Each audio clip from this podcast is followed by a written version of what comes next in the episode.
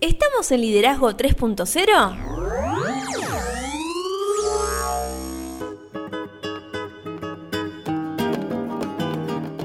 Bienvenidos a Liderazgo 3.0, un espacio que crece día a día y en el que analizamos un tema poco trabajado como es el liderazgo.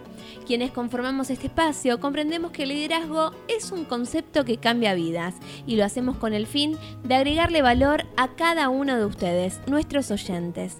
Quien les habla, Lorena G. Stolz y me acompaña el señor Beto S. ¿Cómo le va? Todo bien, ¿usted, señorita? Excelente, arrancando un nuevo mes de este año fabulo fantástico, podríamos decir. Así es, tercer temática del año. Ya mm, se fueron dos de dos, increíble. Pasa rapidísimo el año. Y todo lo que vivenciamos en esos dos meses. Sí, se nos abrieron un montón de puertas, hemos tenido charlas eh, muy constructivas. Sí, súper interesantes. Que agregaron muchísimo valor, no solo en los podcasts, en las entrevistas, también eh, el estar haciendo este podcast nos abrió las puertas a tener charlas, a que otras personas se nos acercaron y nos abrieron parte de su vida, lo cual agradecemos. Claro, y, lo, lindo de esto es que más allá de que nosotros nos encontramos transmitiendo este mensaje desde acá, desde este humilde lugar, se nos moviliza todo nosotros internamente. No somos los mismos después de cada entrevista, después de cada podcast, algo, algo diferente hay en nosotros. Como vos decías, me parece que estoy totalmente de acuerdo con lo que planteás. De hecho, nosotros siempre pregonamos el ser mañana un poquito mejor de lo que somos hoy y crecer un poco cada día. Pero antes de seguir con esta introducción, recordamos las redes. Sí, ¿a dónde nos pueden encontrar? Estamos en Instagram como liderazgo 3-0, en Facebook como 3.0 liderazgo, nuestro canal de YouTube es liderazgo 3.0 y nuestra web es www.liderazgo30.com.ar. Antes de seguir, quiero hacer una mención, eh, agradecer porque este podcast, así como lo ves, tiene más de 9.000 reproducciones. ¡Wow! Ya, ya, ya, ya.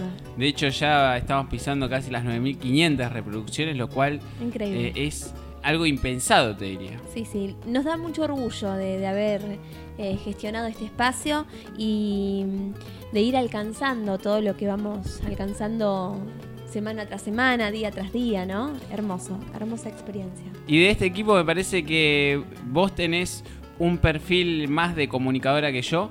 Por eso te, te invito a que presentes y nos cuentes de qué vamos a hablar este mes y que te dejo unos minutos para que hagas una mínima intervención y para que nos adentres un poco en este tema. ¿De qué vamos a hablar durante este mes? Comenzamos el mes de marzo y con el mes de, marzo traemos la comunicación. Qué temazo. Eh. Esta comunicación que no solamente es verbal o que a veces creemos que solamente es verbal, pero es más allá que las palabras, más allá que las simples interpretaciones que podemos tener con nuestra experiencia de vida. Depende mucho de nuestra vivencia, de nuestra experiencia, de nuestras culturas si, si sos una persona que te gusta viajar, que te gusta conocer otras culturas, te vas a dar cuenta que lo que crees saber del lenguaje o de la comunicación es nada. Porque no sé, vos utilizas una palabra, vas a otro lado, esa palabra no se usa, de repente crees que hay ciertos gestos que por ahí en tu cultura se utilizan, en la otra no. Pero bueno, es muy necesario, siempre lo hemos hablado desde el primer episodio, la importancia que tiene la comunicación y el poco valor que le damos cada uno de nosotros a esta gran herramienta para poder hacer lo que querramos en nuestra vida, porque no solamente es para desempeñarnos en nuestro ámbito laboral, sino que en nuestro, en nuestro ámbito personal también es fundamental aprender a comunicarse. Y lo vamos a hacer de la manera que lo hace siempre el liderazgo 3.0, encarando el tema de una manera poco habitual y analizando, vamos a ir al hueso del tema. Porque me gusta, me gusta. Es muy fácil hablar de la comunicación desde lo banal, desde lo que rascando un poquito o lo que es la cáscara del tema, pero nosotros vamos a meternos hasta el fondo y vamos a ver si podemos lograr agregar valor. ¿Y por dónde vamos a arrancar? Vamos a comenzar a definir términos, eso que tanto nos gusta a nosotros. Vamos a definir qué es el lenguaje. Me parece un gran término como para empezar este mes. Por eso traemos una vez más a la RAE, a la Real Academia Española, quien dice que Lenguaje es la facultad del ser humano de expresarse y comunicarse con los demás a través del sonido articulado y de otros sistemas de signos. Qué linda palabra esto de signos, que no a veces no la tenemos en cuenta. También lo define como la manera de expresarse, lenguaje culto, grosero, sencillo, técnico, forense, vulgar. También lo define como estilo y modo de hablar y escribir de cada persona en particular. Y por último dice que es el conjunto de señales que dan a entender algo. El lenguaje de los ojos, el de las flores y demás. Ahí es donde muchas personas dicen, vos con tu cara ya dijiste todo. Claro, y decís más que a veces que lo que dicen las palabras. Y te digo que este término de lenguaje es uno de esos términos que a mí me pasa que creo tenerla clarísima, pero si me pedís que lo defina, no lo sé definir. Y hay que tener algo como un sentido un poquito más agudo para poder interpretarlas a veces. Y podríamos decir creo que estoy en lo cierto si digo que los seres humanos, si nos tomamos a la raza como seres humanos, en tanto individuos, somos seres lingüísticos, o sea, seres, seres que vivimos en el lenguaje. Claro. Porque sin lenguaje nosotros no podríamos tener relaciones con otras personas. Si no tenemos algo que nos pone en común, que nos da la posibilidad de comunicarnos, ¿cómo lo hacemos? Es que el lenguaje viene de la parte social, somos seres sociales y sí o sí en algún momento el ser humano y, otros animales también tuvieron que buscar modos de poder comunicarse. Nosotros tenemos otros modos de, comunicarnos a, diferencia de algunos animales. Pero bueno, ¿qué te parece si vamos a comenzar a explorar primero la naturaleza del lenguaje, particularmente del lenguaje humano, y segundo, las relaciones entre el lenguaje y el individuo? Podríamos decir eh, en este caso que normalmente comprendemos el lenguaje como una capacidad individual, como la propiedad de una persona, como una persona se puede, puede tener lenguaje o no. En cambio, lo que son los individuos, no como miembros particulares de una especie, sino tal como dijiste recién, que somos eh, como personas, somos seres sociales, entonces realmente se constituye a sí mismo en el lenguaje el ser humano, porque es como que se busca, por decirlo de una manera, adaptar a la sociedad en la que vivió, ya sea por culturas, por idiomas, por costumbres, y de esa manera aprende todas esas costumbres para poder comunicarse con las personas que son parte de esa sociedad en la que nació. Podríamos decir que el lenguaje es una creación humana también. Sí, totalmente. Que fue fundamental crear alguna lengua en particular que todos compartamos como para poder transmitir los mensajes o los conocimientos o las ideas y demás. Me parece que justamente el término es ese, que el ser humano intentando adaptarse al medio ambiente que tenía, empezó a crear cosas. Entre eso, el lenguaje. Bueno, podríamos decir también que para que el ser humano sea capaz de hablar, debe darse ciertas condiciones biológicas. Y no cualquiera puede hablar. Y acá podemos traer al, biólogo Humberto Maturana, que es muy reconocido en su ambiente, que siempre insiste en, recordarnos que solo podemos hacer lo que nuestra biología nos permite y no podemos traspasar los límites de nuestras capacidades biológicas. Es decir, sin la estructura particular del sistema nervioso humano y sin los desarrollados sentidos con los que están equipadas las personas, no tendríamos la capacidad ni de escuchar, ni hablar como nosotros lo conocemos actualmente. Y te diría que el lenguaje no es desarrollado por un ser humano aislado. El lenguaje nace de la interacción social entre los seres humanos, en consecuencia claramente como venimos intentando. Este primer creo que está costando un poco porque es un tema muy complejo, pero... Pero es simple de explicar. A ver, un bebé nace y no sabe hablar. ¿Quién les enseñan? Los padres. Los padres, los hermanos, las personas que lo rodean diariamente. Arrancan con ciertas palabritas con sonidos y demás, y después va incorporando la lengua generalmente materna, se le dice. Dentro, por lo menos la gente que estudiamos la primera infancia, se dice que los nenes incorporan la lengua materna en, primera instancia. Es decir, si el nene nace en Estados Unidos, es muy probable...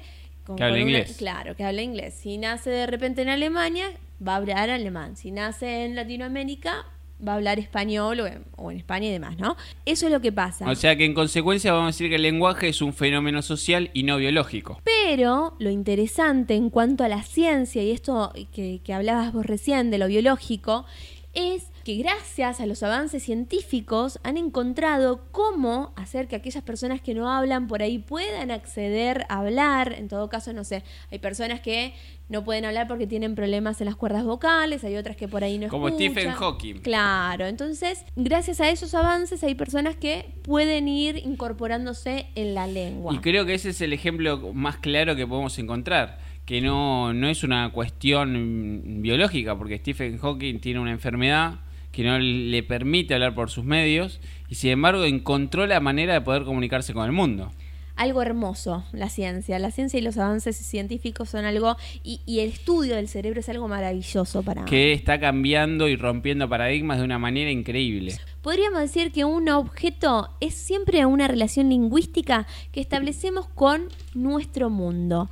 No existe otro camino que el del lenguaje. Fuera del lenguaje no existe un lugar en el que podamos apoyarnos. Los seres humanos vivimos en un mundo lingüístico. Ah, Diciéndolo en otras palabras, por ejemplo, podemos decir, alcanzame el vaso. Pero si nadie eh, se encargó de asociar a la palabra vaso con un recipiente que quizás es de vidrio, que es para vertir líquido y para poder tomar, nadie va a saber que es un vaso. Sí, De hecho, pasa cuando hay interacción entre dos eh, generaciones distintas. Que una generación menciona las cosas de una manera y la- o las nuevas generaciones tienen otros términos que utilizan y las generaciones más grandes no los entienden. claro. De hecho, el lenguaje en cuanto a un fenómeno es lo que un observador ve cuando ve una coordinación consensual, es decir, dos personas consensúan el término de la coordinación de acciones. Es decir, cuando los miembros participantes de una acción coordinan la forma en que coordinan juntos la acción. Para ponerlo más claro, vos sabés lo que es un vaso o nos ponemos los dos de acuerdo que un vaso, le vamos a llamar vaso al recipiente. Entonces, cuando yo te digo alcanzame el vaso, vos me vas a decir, bueno, o me lo vas a alcanzar directamente. Claro, vacío, lleno y demás. Es muy interesante y es, es hermoso estudiar la lengua porque podemos hablar todos español, pero hay, como vos dijiste, hay ciertos términos que de- tienen formas de decirse múltiples. Me, me pasó en España de, de- de encontrarnos con esa, a ver, ¿cómo se dice esto acá? ¿Cómo se dice esto allá? Y, mm, y me pasó con remera. Ellos ya no dicen remera al, a las camisas, le dicen camisa, camiseta, y, y ellos creían que remera era una ramera. Entonces, no, no, y explicarle qué era y qué no era, eh, fue fabuloso y bueno, hubieron otros términos en, en medio también que, que fue muy gracioso inter- intercambiar, ¿no? Ahí hablando de España, volvemos a hacer un asterisco. Ya volvemos a lo que es el mes de la comunicación. Estuvimos hablando con eh, Gorka Toquero, Sí, personaje increíble. un genio. Eh, nos mencionó en su historia. Ya podemos confirmar que algo vamos a hacer durante este año con él. Me gusta, me gusta. Y ahí vamos a hacer la conexión entre Argentina y España. Y algo lindo creo que puede llegar a surgir. Qué lindo, qué lindo cruzar las fronteras, gracias a la virtualidad también. Qué, qué lindo la virtualidad. Es una Lo que vos decías, al la, mundo. la ciencia, la tecnología están rompiendo Es paradigmas. maravilloso. Podríamos decir que el lenguaje es coordinación recursiva del comportamiento. Y un ejemplo para aclarar un poco esto es lo que te mencionaba recién. Si yo te digo a vos, ¿me alcanzás ese vaso, por favor? A lo que vos me contestás, bueno. Si lo analizamos ese lo que pasó ahí, podemos decir que cuando yo te pedí el vaso hice algunos sonidos que tomamos por signos compartidos en un dominio consensual ya constituido. Sí, Y basándonos en los significados compartidos ligados a estos sonidos, vos en respuesta respondiste a mi pregunta. Y al hacerlo también emitiste algunos sonidos. Me dijiste, bueno, sonidos diferentes a los que yo te hice para hacerte la consulta. Y nuevamente, los dos le otorgamos a estos sonidos un significado particular que resulta de nuestro dominio consensual compartido. Entonces ahí logramos tener una comunicación efectiva y eficaz porque yo logré que me alcances el vaso, digamos. claro. Y qué importante esto, ¿no? Siempre hemos mencionado que hay que compartir la, el- el- la misma lengua en el sentido de interpretar netamente lo que el otro me quiere decir. Porque si vos de sí. repente me pedís un vaso y en el idioma que yo manejo no se dice vaso, se dice de otra manera y te voy a alcanzar otra cosa que no sea vaso. A mí me recuerda eh, el- la película de Franchella, un argentino en Nueva York, cuando pide leche. Claro. Que le, que le hace el gesto a, a la mesera y pobre mesera no entendía nada. Fue increíble. Es muy linda de analizar esa película. Porque Franchella no sabía hablar eh, inglés. Y ahí cre- creo que es una buena película para analizar esto justamente del El lenguaje. Sí, sí, sí. Podríamos decir que la diferencia principal entre la capacidad lingüística de los seres humanos y la que muestran otras especies vivientes es, primero, nuestra capacidad para abarcar un número muy grande de signos consensuales y especialmente para crear nuevos. Tenemos nosotros- un don increíble para crear. Ahora, con el tema del teléfono, los emojis dicen más que mil palabras. Y no solo eso, estamos creando palabras todo el tiempo. Por eso, bueno, yo sí creo muchas. Vos igual tenés el don de hablar como mm, si fuera que naciste 50 años antes. Ay, sí. Bueno, yo en otro momento si quiere le cuento por qué eh, utilizo esas palabras. Perfecto, me interesaría mucho eh, escuchar le esa cuento, historia. le cuento. Existe un segundo factor también muy importante de diferenciación entre el lenguaje humano y el que observamos de otra especie. A este le llamamos la capacidad recursiva del lenguaje humano. Esto que mencionás significa que nosotros, los seres humanos, podemos hacer girar el lenguaje sobre sí mismo. Es decir, podemos hablar sobre nuestra habla, como lo estamos haciendo en este podcast, sobre nuestras distinciones lingüísticas, sobre nuestro lenguaje, sobre la forma en la que coordinamos nuestra coordinación de acciones, y podemos hacerlo una y otra vez. De hecho, tenemos la potestad y la capacidad de, por ejemplo, hacer preguntas como ¿qué querés decir con esto? O Claro. ¿de qué cosa estás hablando? Esta capacidad recursiva del lenguaje humano es la base de lo que llamamos reflexión. Y es la base de la razón humana, podríamos decir. Qué importante es saber reflexionar. Sí. Se me viene a la mente el vitriol, que en latín significa, si traducimos esas siglas que están en latín al castellano, significa visita el interior de la tierra y rectificando encontrarás tu piedra bruta.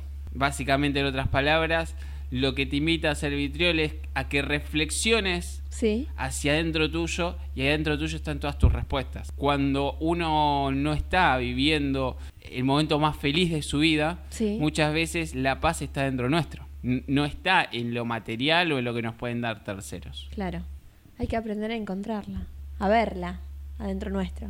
Es que es como hablábamos con las emociones. Todo muy lindo las emociones. Pero hay más de 250 emociones, como Sí. nos decía Nia. Y el poder reconocerlas y etiquetarlas me parece que es muy complejo. Pero una vez que logramos etiquetarlas, nos cambia totalmente el paradigma. Sí, por supuesto. Y esto es lo mismo. Es difícil encontrarnos. Es difícil chocarnos con, con todas las cosas que nosotros queremos cambiar. Porque claramente cuando nos vemos en el espejo vamos a ver un montón de cosas que no nos gusten.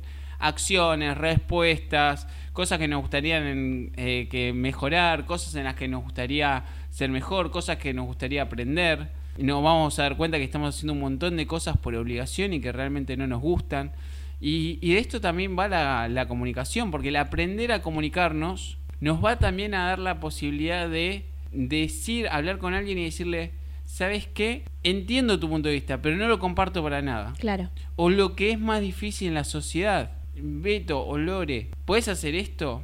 Y hacer eso significa yo dejar de lado todo lo que es importante en mi vida y aprender a decir que no cuando es necesario. Todo eso también es parte de la comunicación, me parece. Sí.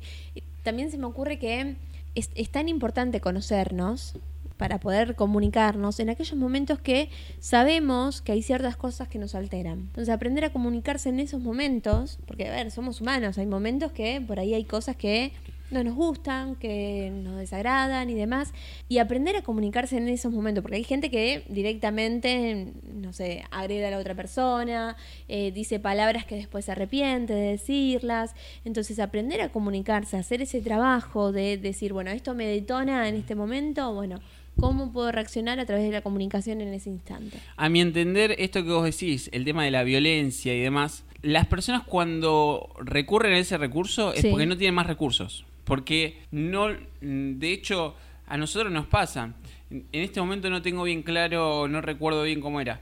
Pero nosotros como comunicadores nos invitan a que tengamos un pool de palabras entre 1000 y 1500. Sí. Una persona normal maneja como máximo 400, 500 palabras. Y no es nada, realmente no, no es nada 500 palabras. Y una persona que se tiene que afrontar un momento complejo, como por ejemplo decirle a una persona, la verdad que me hace mal tu compañía.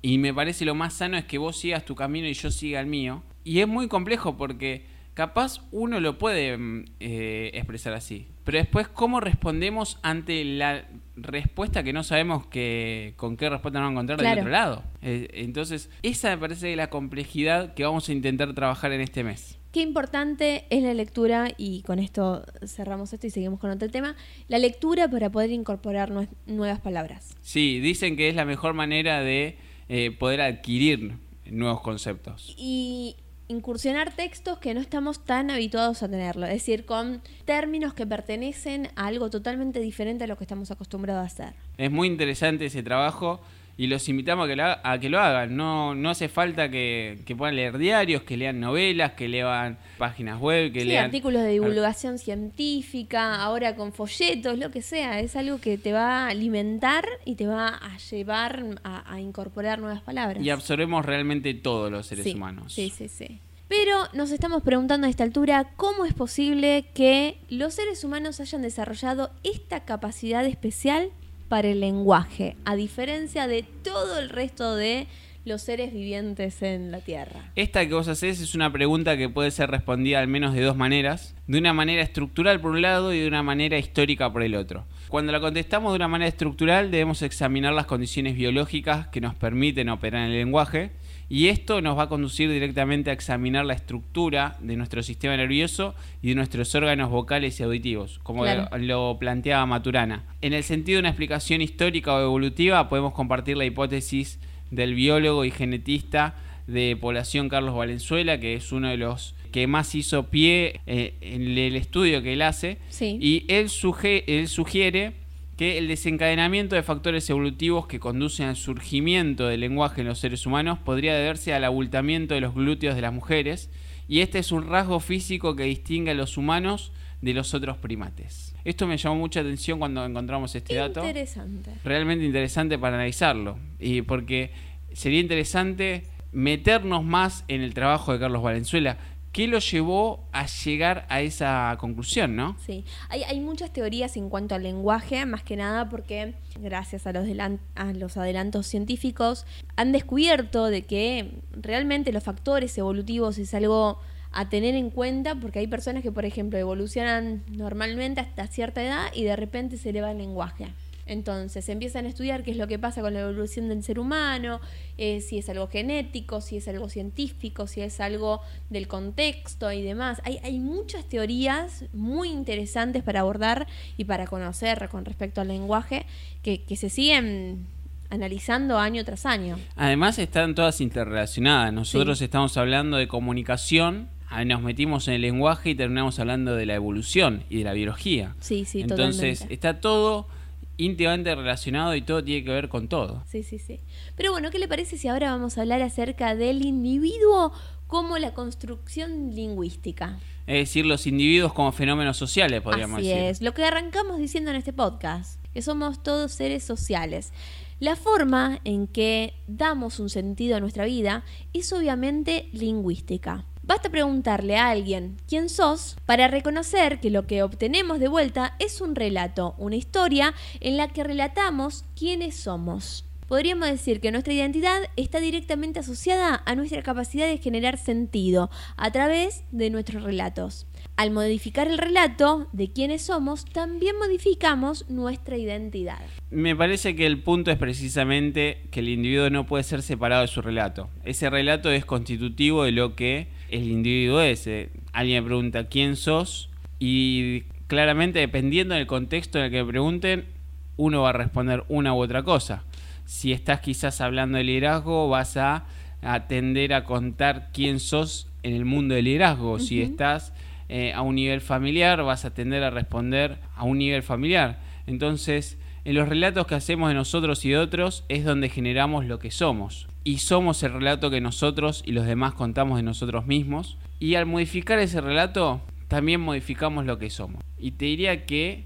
A veces ese relato que hacemos de boca para afuera coincide con lo que realmente somos, 100%, o a veces hay personas que emiten una historia y no la es. Yo creo que hay muchísimas personas que emiten historias que no son porque no, no se están encontrando ellos mismos y no están teniendo la capacidad de lo que ellos dicen, piensan y dicen que vayan en una sola línea. Entonces quizás hay algunos actos que ellos lleven adelante que eh, no están del todo orgullosos, pero cuando están en el momento actúan así. Entonces, eh, te diría que lo señalado, lo que mencionábamos recién, sin embargo, no agota nuestra comprensión de los individuos como seres lingüísticos.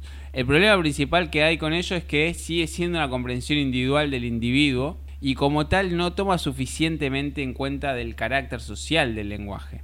O sea, esto que nosotros intentamos hacer tanto pie, que somos seres sociales y que si no seríamos seres sociales no tendríamos necesidad de que exista un lenguaje. Y aunque pertenecemos a una tradición que tiende a separar al individuo de lo social e interpreta a ambos como términos opuestos de una polaridad, claramente el individuo termina siendo indefectiblemente un fenómeno social. Claro, la forma en que nos damos un sentido y la forma en que actuamos en la vida no es arbitraria.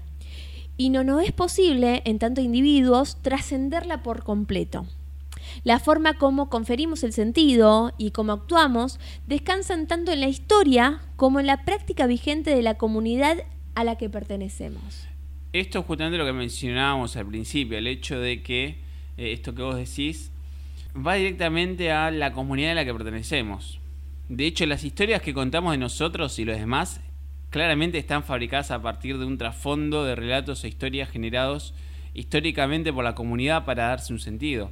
Nosotros, en tanto individuos, claramente nos constituimos siempre dentro y a partir del trasfondo de esos metarrelatos que llamamos discursos históricos. Y quizás el ejemplo más claro que, que me viene a la cabeza es cuando contamos anécdotas. Es claro que las anécdotas no pasaron 100% como las contamos. Sin embargo, nosotros hacemos una adaptación lingüística para que las anécdotas eh, sean más fáciles de contar y que la otra persona se las puede imaginar de una manera eh, más clara, por decirlo de una manera. Claro. También podríamos decir que el lenguaje, sin embargo, va más allá de nuestra capacidad de contar solamente historias. Va más allá del discurso que podamos dar nosotros. Porque el lenguaje, como nosotros estamos intentando explicar en este podcast, abarca un montón de cosas. Abarca hasta signos, el hecho de que los dos entendamos que un vaso es un vaso. Claro que una rosa es una rosa. Que alguien cuando te dice dame una rosa rosa, vos no le digas me estás repitiendo la palabra rosa, sino que entiendas que quiero una flor rosa o, una planta rosa del color rosa. Claro. Entonces, creo que eso lo trasciende todo y es lo que lo hace complejo. ¿Sabes por qué? Porque la producción de relatos es solo una forma, aunque muy importante, de actuar en la vida.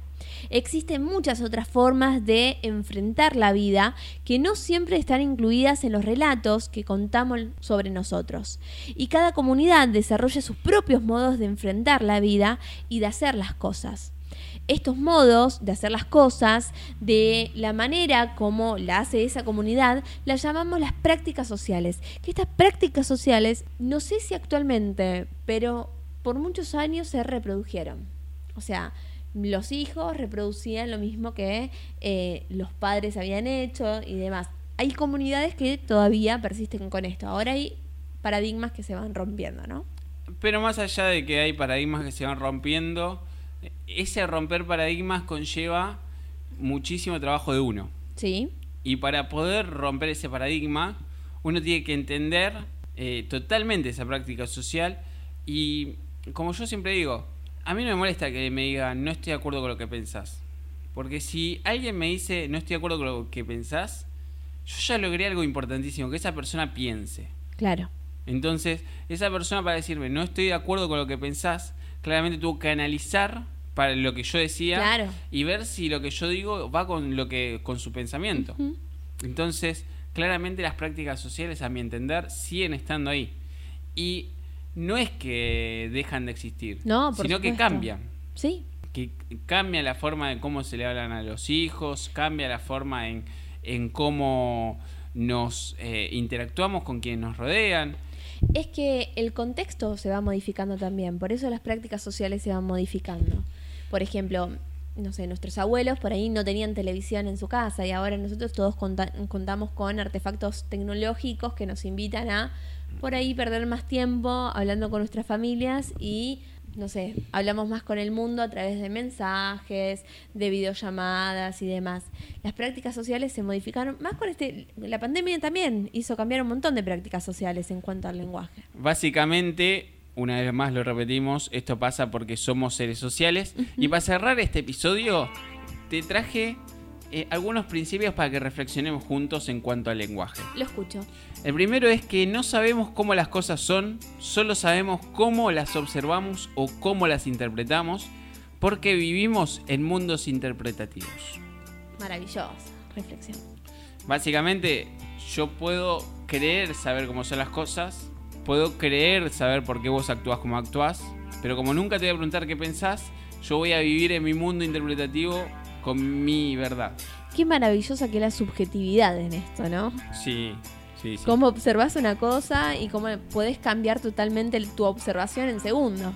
Sí, y cómo podría cambiar con solo preguntar. Otra, que, otra cuestión para reflexionar es que no solo actuamos de acuerdo a cómo somos y lo hacemos, también somos de acuerdo a cómo actuamos. La acción genera ser, uno deviene de acuerdo a lo que hace. Como alguna vez alguien, eh, yo escuché a alguien decir, no solo me midas por lo que yo digo, sobre todo medime por lo que yo hago. La acción genera ser, dice esta frase. Maravillosa. Maravillosa. Para ponerla en un cuadrito. Hagamos más y hablemos menos, sería. el mundo estaría mucho mejor. Y por último, para cerrar, porque nos están corriendo, los individuos actúan de acuerdo a los sistemas sociales a los que pertenecen, Sí. pero a través de sus acciones, aunque condicionados por estos sistemas sociales, también pueden cambiar tales sistemas sociales, Rompamos paradigmas. como siempre. Y por eso está Liderazgo 3.0 al aire, segunda temporada, se va el episodio número 8, lenguaje, cierre, comentarios del episodio. Maravilloso, me encantó. Me encantó, como siempre, me quedo con más preguntas que respuestas. En el próximo episodio, ¿sabes lo que vamos a trabajar? ¿Qué vamos a Los trabajar? actos lingüísticos. Interesante, pero la gente ¿dónde nos pueden encontrar? Estamos en Instagram como liderazgo 3-0, 3.0 liderazgo en Facebook. Nuestro canal de YouTube es liderazgo 3.0 y nuestra web es www.liderazgo30.com.ar. Y si les gustó el podcast, Compártanlo para que podamos seguir agregando valor a más personas. una vez más cambia nuestra cortina de fondo. Nos vamos. Que tengan una maravillosa semana, No somos muchos, no somos pocos. pero estamos todos locos. Que tengan un excelente lunes y una mejor semana. Nos vemos en el episodio número 9. Lo más importante de la comunicación es escuchar lo que no se dice. Peter Drucker.